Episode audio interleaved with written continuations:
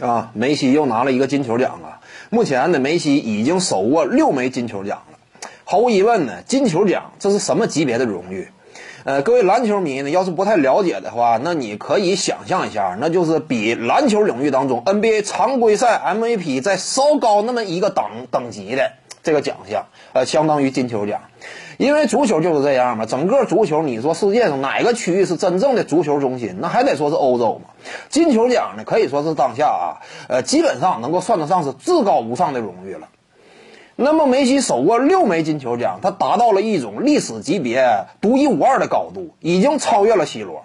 当然，我说这个超越 C 罗呢，仅就金球奖这一荣誉等级，他的收获数量来说，超越了 C 罗。至于说整体的历史地位呢？我认为是这样啊，呃，因为 C 罗本身呢也手握五个金球奖，再加上其他的一杆顶尖的呃射手型荣誉，因此两者之间呢，你要说差一个金球奖，拉不开真正的档次差距，因为毕竟数量都挺丰厚嘛。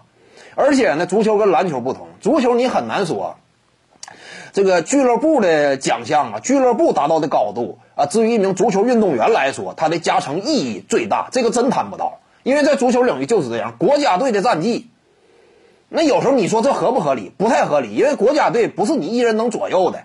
你一个国家基础的呃足球班底的实力，这个东西呢，你不是说你能够自如调整的，毕竟有国籍限制嘛。但是就算是不合理，但是这是足球领域的一个传统，这国家队战绩啊，你得拿这个说话。但是拿这个说话呢，首先来讲啊，这两位呃都没有这个世界杯的顶尖荣誉。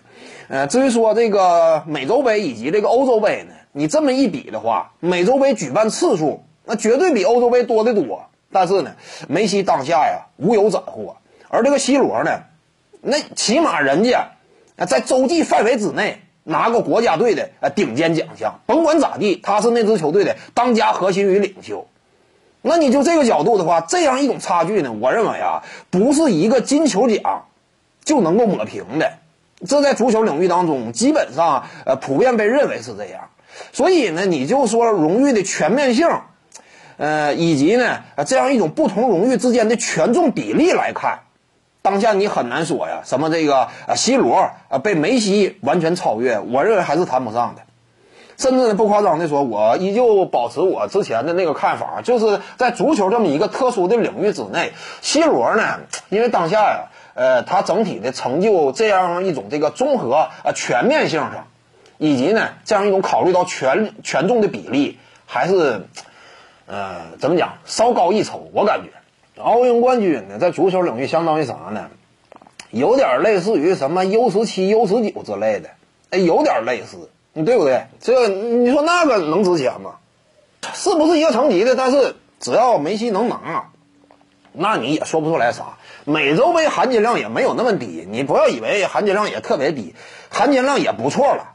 只要说能拿一个的话，那我感觉现在梅西他就不虚 C 罗，甚至能占据上风。但是你得拿呀，你不能光嘴说呀。各位观众要是有兴趣呢，可以搜索徐静宇微信公众号，咱们一块儿聊体育。中南体育独到见解就是语说体育，欢迎各位光临指导。